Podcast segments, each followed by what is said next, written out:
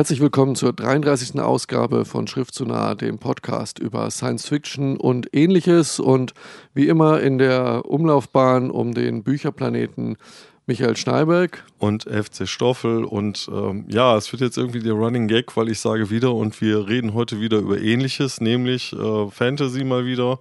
Aber sehr toll, wie ich finde, Tobias Meissner, Das Paradies der Schwerter, direkt als erstes. Danach sprechen wir über ein wirklich tolles Science-Fiction-Buch, was äh, mal wieder so in diese Richtung Hard SF geht. Peter Watts Blindflug. Und in der zweiten Hälfte entpuppt sich dann, dass wir eigentlich einen, einen kleinen heimlichen Fantasy-Schwerpunkt in dieser Sendung haben. Wir reden nämlich noch über das äh, Buch von Scott Lynch, Die Lügen des Locke Lamora und den aktuellen neuen Roman von Michael Marak, Das Aion. Viel Spaß.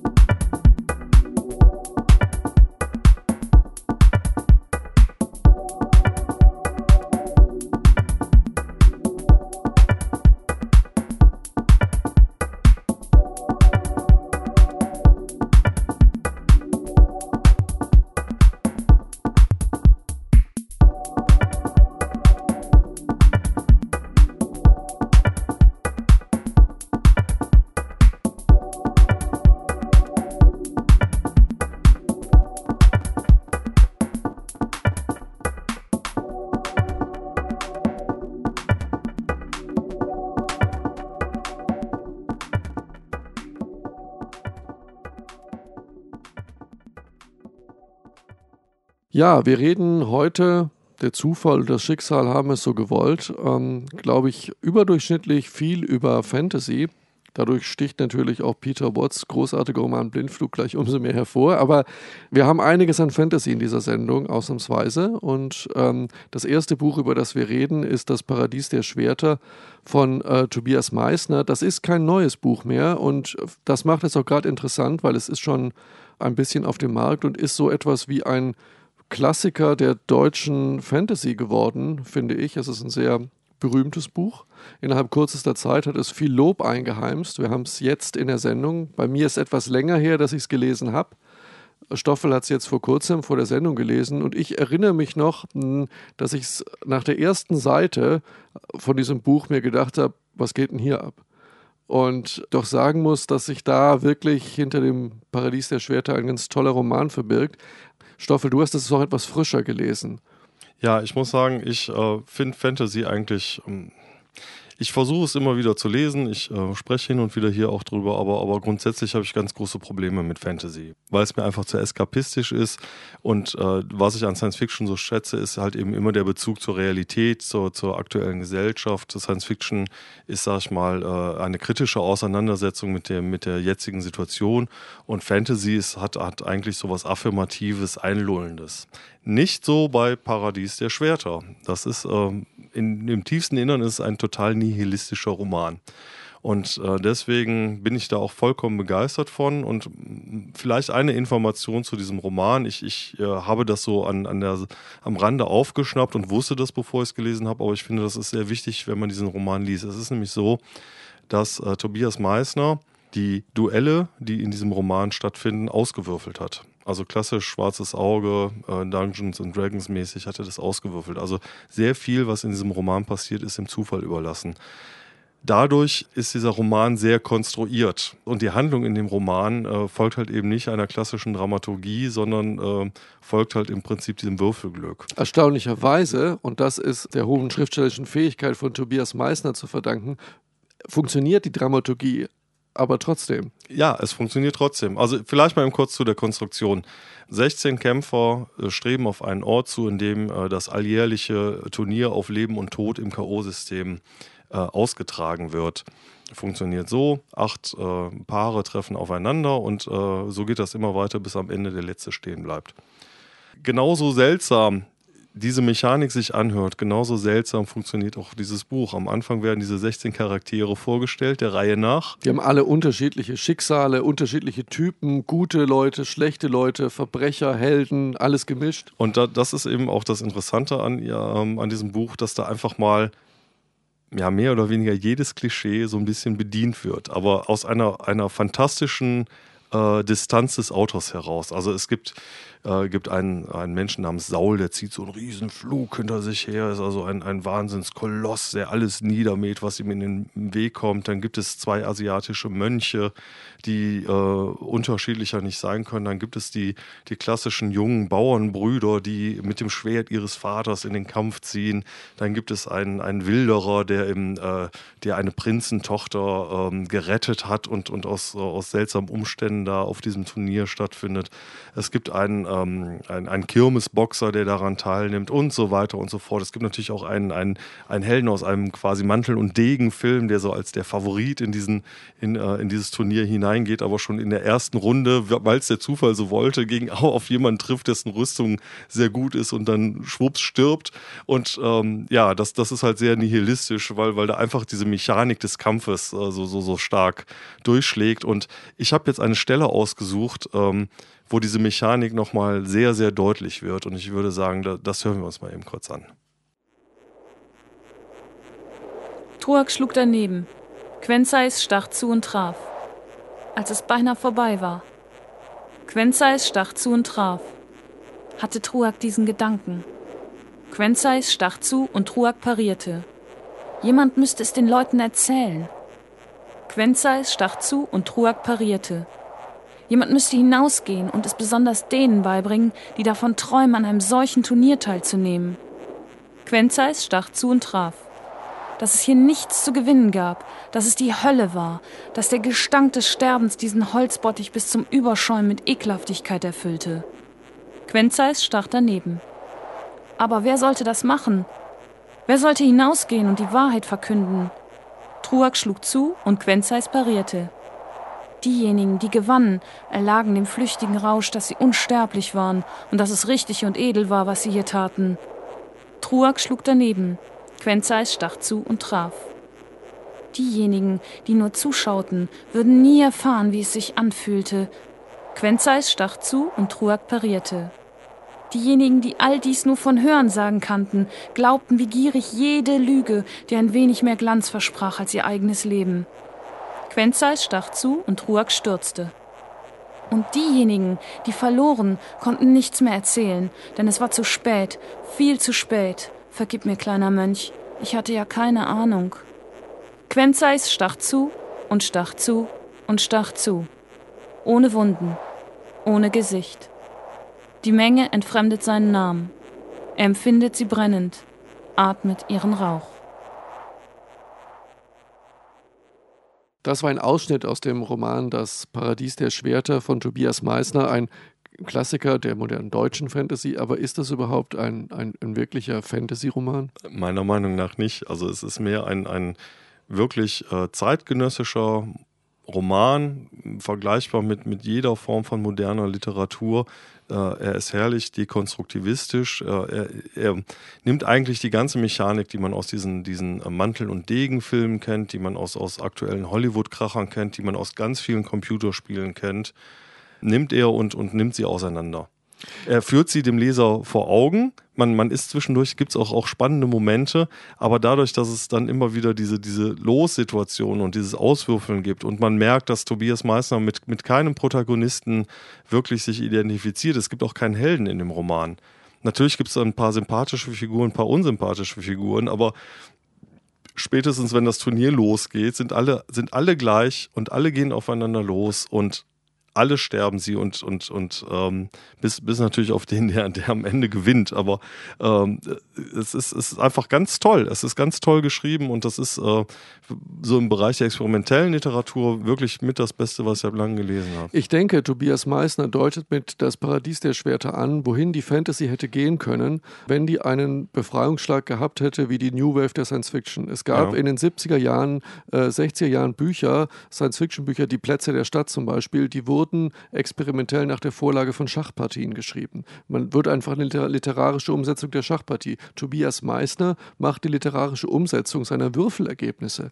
Und das ist ein so moderner Ansatz von Literatur, ein experimenteller Ansatz von Literatur in dem Gewand der Fantasy, dass es deshalb kein klassischer Fantasy-Roman ist, sondern ein Experiment. Es, gibt, es gab früher Science-Fiction-Romane mit Verlaufsdiagrammen. Nicht, dass ich sage, Bücher müssen heute so sein, aber Tobias Meissner ist der erste, den ich gelesen habe, der so etwas für die Fantasy oder im Gewand der Fantasy umsetzt. Und so gesehen ist es eigentlich ein moderner, konstruktivistischer, dekonstruktivistischer, experimenteller Roman. Man müsste eigentlich sogar ein postmoderner Roman, ein postmoderner Fantasy-Roman. Das würde es vielleicht am, am besten treffen. Also ja, ich bin begeistert. Ähm, aber man darf es nur lesen, wenn man jetzt sich nicht unterhalten will in, in, auf Fantasy-Manier.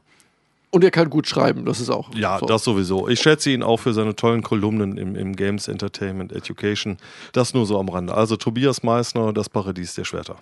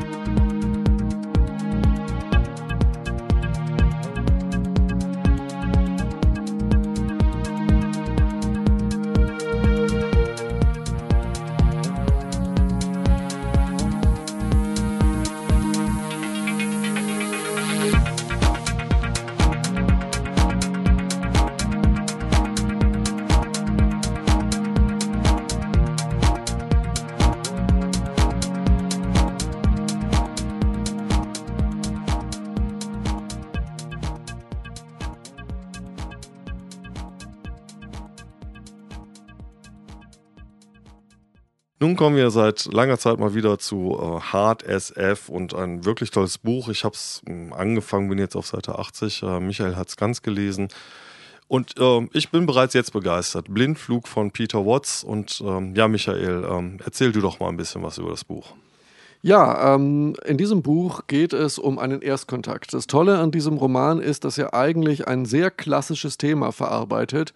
Ähm, auf der Erde wird man Zeuge eines ganz und gar verstörenden Phänomens, nämlich die Menschheit wird beobachtet von, man weiß es nicht, Sonden, Aufklärungssatelliten einer unbekannten außerirdischen Macht. 62.635 Sonden. Genau, die die Erde umkreisen, und plötzlich gleichzeitig verschwinden, verglühen und äh, die Menschheit ist erschüttert und irritiert und schickt eine Expedition aus, um dieses Phänomen zu erkunden und diese Expedition trifft tatsächlich auf außerirdische, ein außerirdisches Artefakt. Es ist also eine klassische Erstkontakt-Story. Aber wie Peter Watts diese klassische Story umsetzt, ist großartig, weil er es schafft, eine ungeheuer spannende Geschichte mit spannenden Charakteren zu verknüpfen mit sehr tiefgreifenden oder für mich tiefgreifend interessanten Denkanstößen bezüglich des Wesens der menschlichen Psyche, der menschlichen Intelligenz. Man hat hier Hard Science geschrieben von einem Biologen und ähm, er weitet äh, die Hard Science, oder er weitet sie nicht aus, aber er dehnt Hard Science in diese biologisch-neurologische Richtung aus und schafft es, faszinierende Personen zu schaffen. ich will das Ende oder die Auflösung des Buches auf gar keinen Fall vorwegnehmen, aber auch in Konfrontation mit diesen Außerirdischen wird der Mensch als Mensch in seiner Identität total hinterfragt. Es fängt, es fängt ja am Anfang auch schon direkt an. Also die Konstellation der Leute, die da zu diesem Artefakt fliegen, könnte, könnte wilder gar nicht sein. Also der Protagonist ist ein Mensch, der aufgrund einer ähm, sehr starken Epilepsie-Krankheit nur noch eine Gehirnhälfte hat weil man ihm die andere einfach rausoperiert hat. Dann gibt es eine Person, wo ich lange gebraucht habe, um zu verstehen. Es gibt nämlich eine Hauptpersönlichkeit und vier Subpersönlichkeiten. Ja, es ist eine Frau, die hat vier, vier verschiedene äh, Individuen in ihrem Gehirn verankert, die künstlich erzeugt wurden. Ganz genau, und die dann auch mitten im Gespräch wechseln und die man auch speziell dann ansprechen kann. Also das ist auch super geschrieben. Ja. Und äh, ja, es gibt einen Vampir. Einen Vampir. Und äh, zu diesem Vampir habe ich auch den ersten Ausschnitt ausgesucht. Äh, die faszinierendste Person dieses Romans, Yuka Sarasti. Und äh, Peter Watts äh, geht davon aus, für seinen Roman, dass es tatsächlich Vampire gegeben hat auf der Erde. Eine eigene Spezies, die aber schon vor Urzeiten ausgestorben ist und die ein Raubtier war, was sich von Menschen ernährt hat. Und diese Angst äh, vor diesen Wesen hat im Vampir-Mythos überlebt und die Menschen sind genetisch weit genug, um diese Vampire wieder zu züchten, um sie in die Gesellschaft einzugliedern. Warum? Weil die Vampire uns intellektuell von der Denkfähigkeit, von der körperlichen Leistungsfähigkeit meilenweit äh, überlegen sind und einen solchen Vampir, Yuka Sarasti, hat man zum Chef der Expedition gemacht, was psychologisch so einige Schwierigkeiten für den Rest der Besatzung mit sich bringt. Und da hören wir jetzt einmal rein.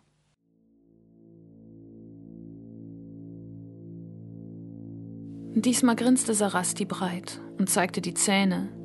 Es sah aus, als hätte sich in der unteren Hälfte seines Gesichts eine klaffende Wunde geöffnet. Vielleicht lag es daran, dass er ein Raubtier war. Er spielte einfach gern mit seiner Beute.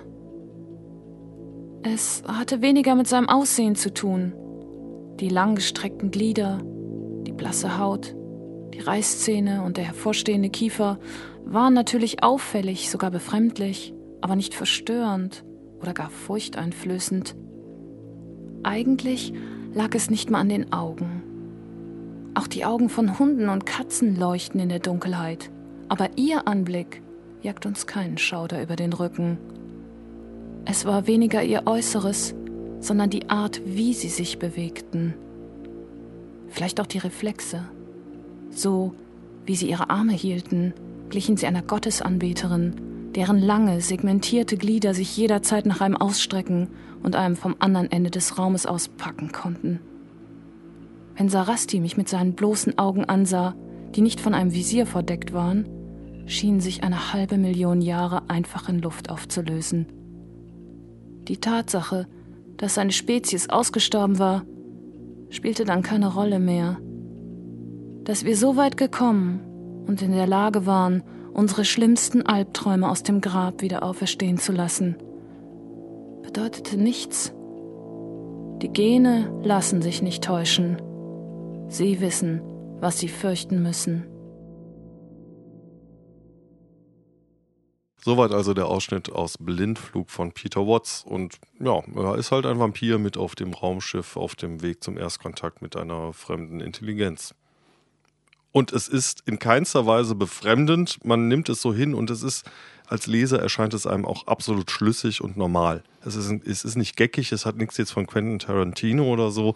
Es, hat, es ist auch, auch kein Action-Element, sondern es ist einfach vollkommen logisch in diesem Buch äh, aufgebaut und äh, integriert. Das ist das äh, Beeindruckende an dem Buch, dass Peter Watts es auf der einen Seite schafft, eine vor allen Dingen in der zweiten Hälfte ungeheuer spannende Handlung zu entwickeln, aber auf der anderen Seite wirklich äh, fundiert vorgeht. Man hat den starken Eindruck, dass hinter der Spannung wirklich viel Denkarbeit liegt von Peter Watts, die einen aber nicht stört. Es ist trotzdem kein verkopfter Roman, auch wenn ich zugeben muss, dass in der zweiten Hälfte des Buches einige Passagen zur Geschichte der Psyche oder zur Rolle der Intelligenz und des Bewusstseins sind, wo ich mir tatsächlich ein Zeichen an den Rand gemacht habe, weil ich die inhaltlich so anregend fand. Also es ist tatsächlich auch eine Menge für den Kopf drin, aber gerade im Kontakt mit diesen Außerirdischen, die so unglaublich fremdartig sind, es sind sicher mit die fremdartigsten Außerirdischen, die ich bisher in einem Roman beschrieben bekommen habe. Und ich bin wirklich happy, dass ich Peter Watts entdeckt habe.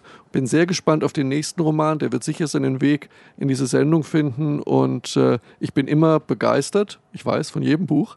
Aber äh, ich bin von diesem besonders begeistert und denke, dass äh, für richtige Science Fiction Hardcore-Science-Fiction-Fans absolutes Muss, das Buch zu lesen. Ja, dem möchte ich mich anschließen. Auch ich bin sehr begeistert. Und äh, ja, es ist endlich mal wieder ein Hard-SF-Roman, ähm, der halt eben nicht, nicht irgendwie besonders ähm, mainstreamig daherkommt und, und, und irgendwie sehr bunt daherkommt, sondern wirklich mal knallhart auf das Wesentliche, auf das Technische reduziert. Und das Fremdartige in diesem Buch ist wirklich mal fremdartig. Wunderbar, besser kann es nicht sein. Blindflug von Peter Watts.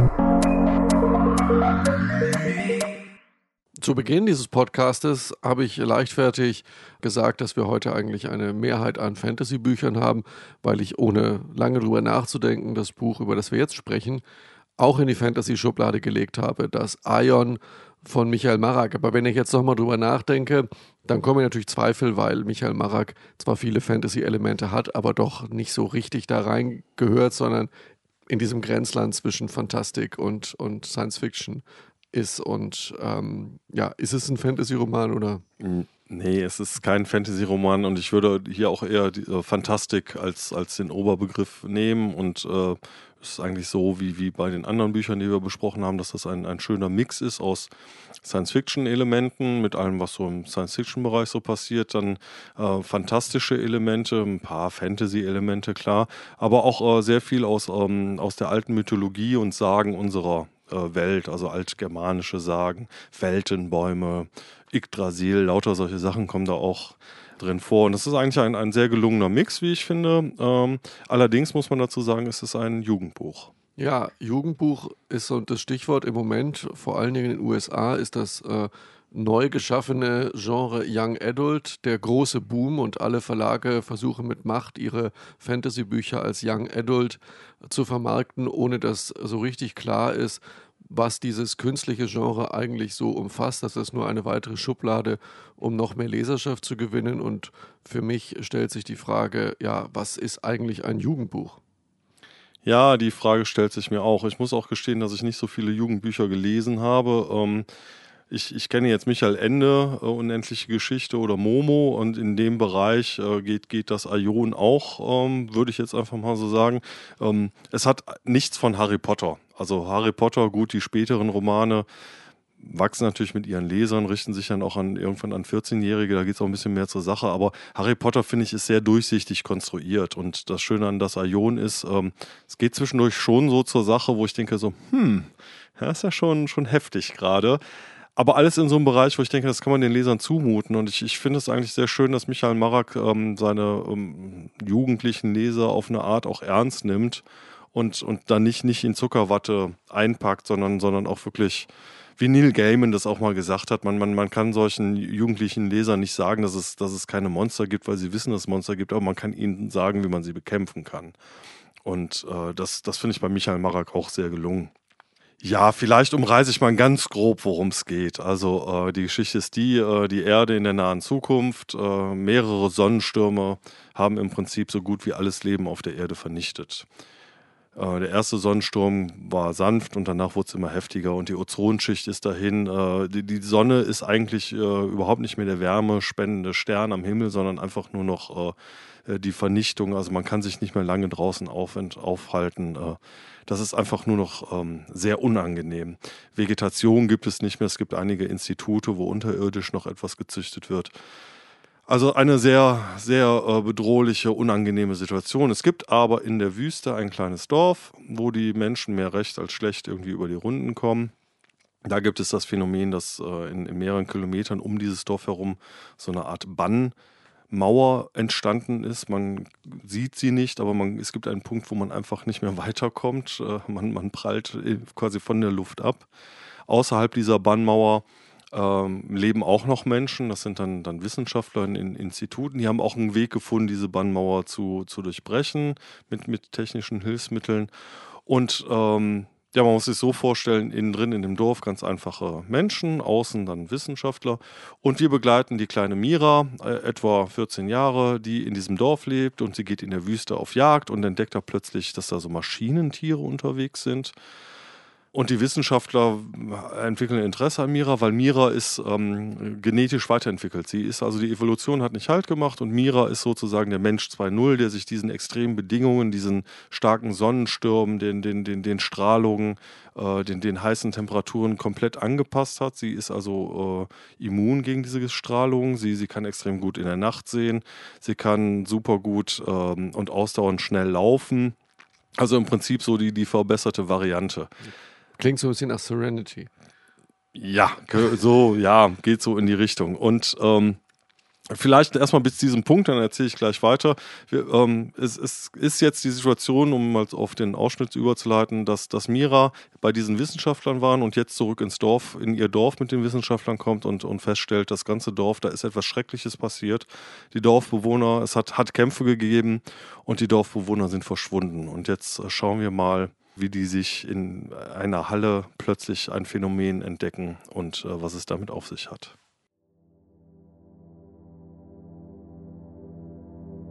Der Kolibri hatte sich vom Lärm des Roboters überraschend unbeeindruckt gezeigt und schwirrte weiterhin vor Miras Gesicht. Das Mädchen streckte vorsichtig einen Finger nach dem winzigen Vogel aus. Aus dem Schnabel des Kolibris schoss eine lange, feine Zunge und berührte für die Dauer eines Wimpernschlags Miras Fingerspitze. Der Kontakt war wie ein sanfter elektrischer Schlag. Au! machte das Mädchen und zog die Hand erschrocken zurück. Dann machte der Vogel kehrt und verschwand genauso schnell wieder, wie er aufgetaucht war. Er flog direkt auf das Baldachindach aus Schlingenpflanzen zu, schoss wie ein Pfeil hinab in das Speicherbecken und verschwand darin mit einem leisen Plumpsen. Er ist direkt ins Wasser geflogen, staunte Ben. Giril lief bis zum Rand des Bassins.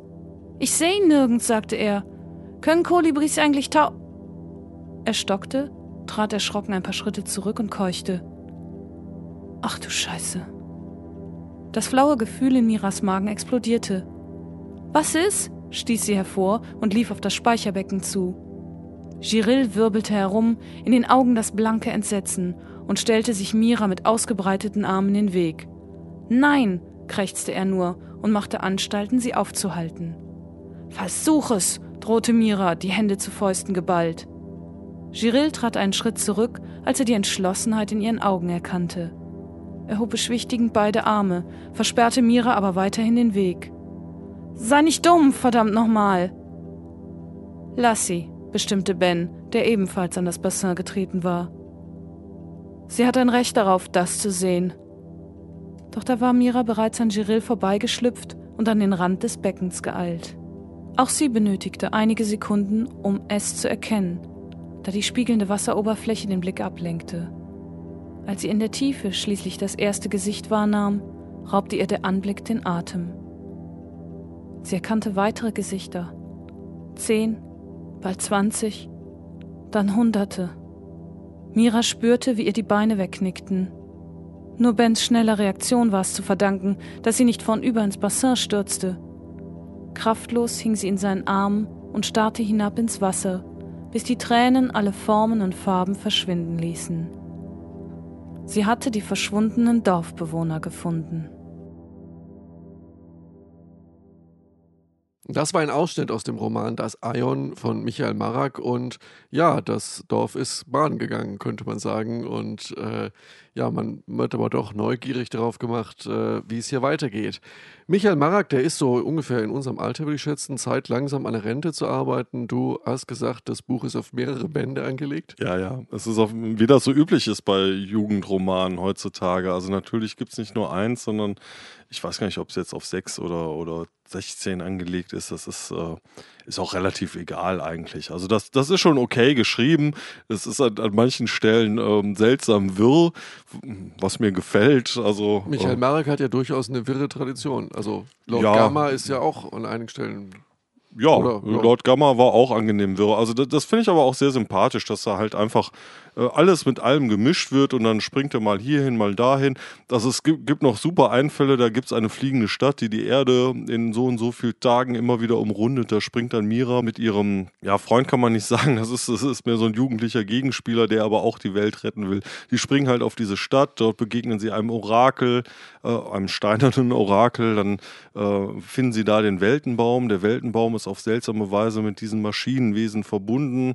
Ähm, das Aion er, erfährt man ähm, dann so im, im letzten Drittel des Buches ist ein ähm, unterirdisch lebendes, äh, flüssiges Wesen, das auch das Schicksal der Welt in irgendeiner Weise steuert. Also das ist ein, ein, ein lustig wirres Durcheinander von, von, von Mythen, Legenden, Sagen, Science-Fiction, Fantasy-Elementen, Jugendbüchern. Äh, also Mira und, und ihr Freund äh, Jirl ist manchmal so ein bisschen wie, wie Heidi und Peter. Also da, da kommt alles Mögliche zusammen, wird einmal umgerührt und, und durchgequirlt. Und ja, mir hat Spaß gemacht zu lesen. Ähm, natürlich, ich bin nicht die Zielgruppe. Also insofern, man merkt schon als erwachsener Leser, es ist, es ist für Jugendliche geschrieben und äh, ich weiß jetzt nicht, ob ich jetzt äh, einen zweiten bis fünften Band noch kaufen würde, aber ich sag mal, wenn meine Tochter so 14 ist, äh, würde ich die dann ihr zum Lesen geben. Also Okay. ich kann es empfehlen. Okay, soweit so gut. Das Aion, erster Band, Kinder der Sonne im Ravensburger Buchverlag.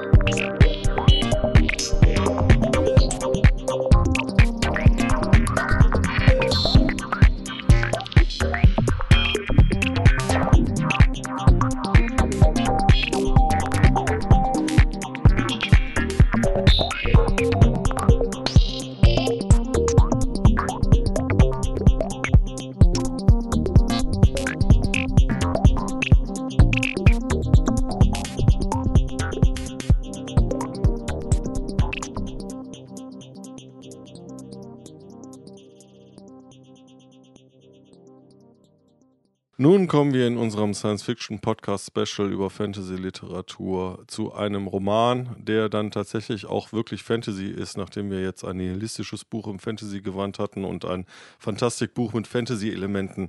Ja, und ich muss dazu sagen, ich lese zwischendurch ja auch Fantasy und ähm, ja, bin meistens immer enttäuscht. Deswegen, äh, die ganzen Bücher schaffen es normalerweise nicht in die Sendung, aber jetzt Michael hat ein Buch gelesen in seinem Urlaub und man kann sagen, dieses Buch hat die Vorrunde überstanden und es in die Sendung geschafft.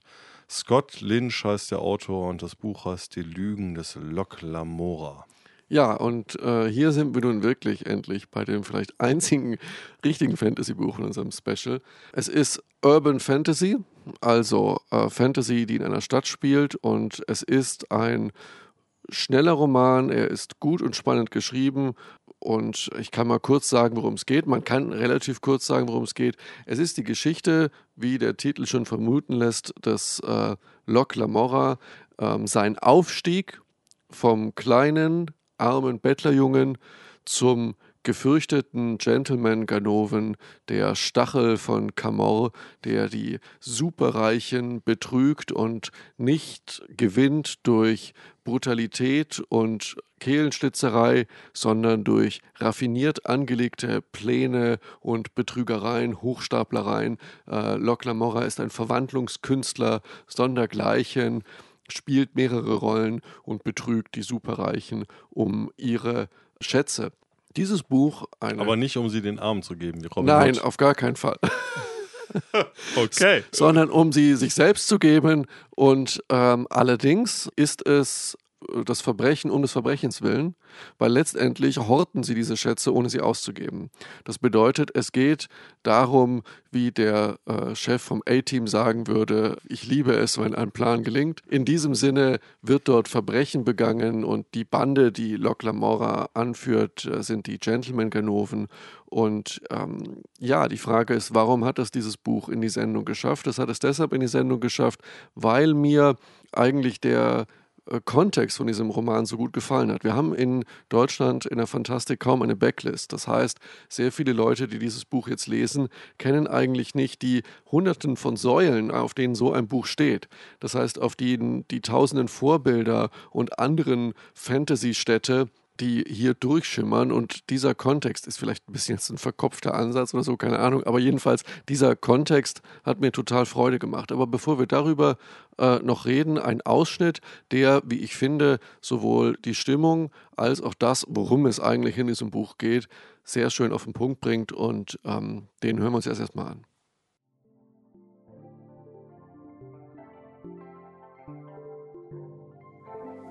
Er hielt das Boot dicht neben dem Südufer des Angevin, möglichst weit fort von der tiefen Rinne in der Mitte, wo er mit dem Starken den Boden nicht mehr erreichte. Speere aus heißem, perlweißen Licht stachen blitzend auf sie hernieder, wenn sich eine Brücke aus Elderglas zwischen ihren Kahn und die immer noch aufgehende Sonne schob. Der Fluss war 200 Yards breit und entließ seine feuchten, nach Fisch und Schlick stinkenden Dampfschwaden in die Luft. Im Norden Flirrend unter dem Hitzeschleier erstreckten sich die gleichförmigen Hänge der Alze-Grandinseln. Hier wohnte der niedere Adel der Stadt.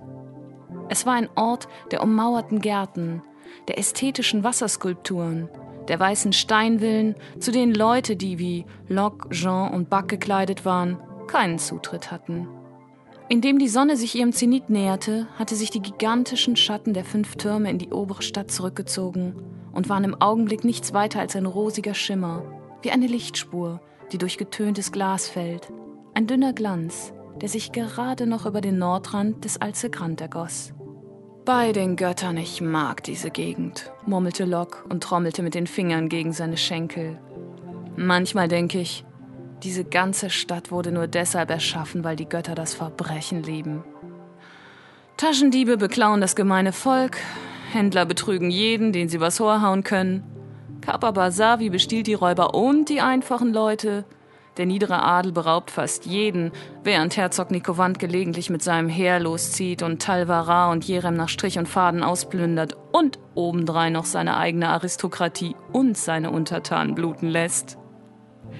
Das macht uns also zu Räubern von Räubern, resümierte Buck die so tun, als seien sie Räuber, die für einen Räuber arbeiten, der andere Räuber ausraubt.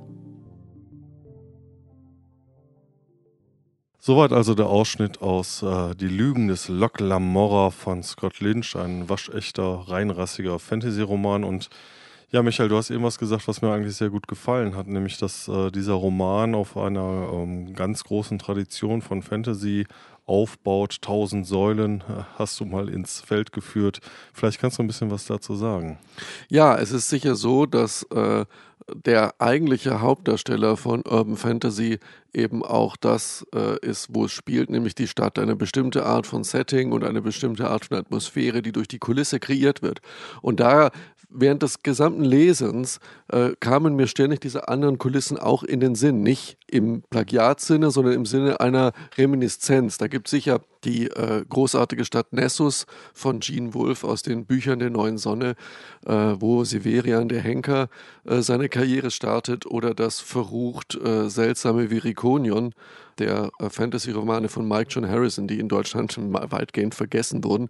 Und am Boden von allen Fantasy-Städten und am Grunde aller Urban Fantasy liegt natürlich äh, die Stadt Langmar am Binnenmeer zwischen den Getreidefeldern und den großen Salzmarschen, äh, das Revier von Pfaffert und dem Grauen Mausling. Wunderbare Neuausgabe bei der Edition Fantasia. Und auch diese beiden Helden, äh, der graue Mausling äh, und Pfaffert, die haben doch einiges von äh, Jean Tannen und Locke Lamora. Also da spiegelt sich doch gerade in diesen beiden Personen schon an der einen oder anderen Stelle äh, das Vorbild von Fritz Leiber, aber nicht auf eine Art und Weise, die einen stören würde, sondern auf eine Art und Weise, die mir beim Lesen eben richtig Spaß gemacht hat. Und ich denke mir, jeder, der Vergnügen gefunden hat an dem Buch, der soll vielleicht mal zurückgehen äh, in die Backlist der Urban Fantasy und auch mal Städten wie Nessus oder äh, Langmar, so unterschiedlich vom Stil her die Autoren sind, äh, einen Besuch abstatten das kann sich sicher lohnen. Und ähm, vielleicht eine Frage, wirst du denn sagen, dass Scott Lynch diesem, dieser Urban Fantasy etwas Neues hinzufügt oder ist es einfach nur gute Genre-Literatur? Es ist gute Genre-Literatur. Letztendlich ist die Lügen des Locke Lamora überhaupt nicht innovativ.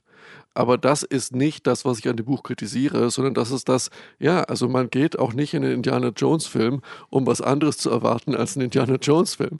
Und äh, man will, dass er einfach gut gemacht ist. Da geht es nicht darum, irgendwie äh, äh, originell oder innovativ zu sein. Und genau das bedient dieses Buch, Die Lügen des Locke Lamora, und es bedient es auf eine sehr spritzige, sehr spannende, sehr schnelle Art und Weise, sodass man sicher auch die Folgebände, die es äh, in der Fantasy immer mit sich bringt, auch in diesem Fall wird es Folgebände geben, sicher auch äh, mit Vergnügen im nächsten Urlaub im Strandkorb lesen kann. Also von daher, jeder, der Spaß daran hat, äh, soll sich nicht scheuen, das Buch in die Hand zu nehmen. Ja, okay, soweit so gut vielleicht zu diesem äh, Buch, denn wir sind jetzt auch schon wieder am Ende von unserem Podcast angelangt. Äh, vielen Dank an Doris Mücke, die die Ausschnitte so schön gelesen hat. Und auch dieses Mal gibt es ein letztes Wort, nämlich äh, von Philipp Gurewitsch, was dem Roman Blindflug vorangestellt ist. Das fasziniert mich an diesem Dasein am meisten. Die einzigartige Notwendigkeit, sich das vorzustellen, was in Wirklichkeit real ist. Faszinierend. Ja, denk mal drüber nach.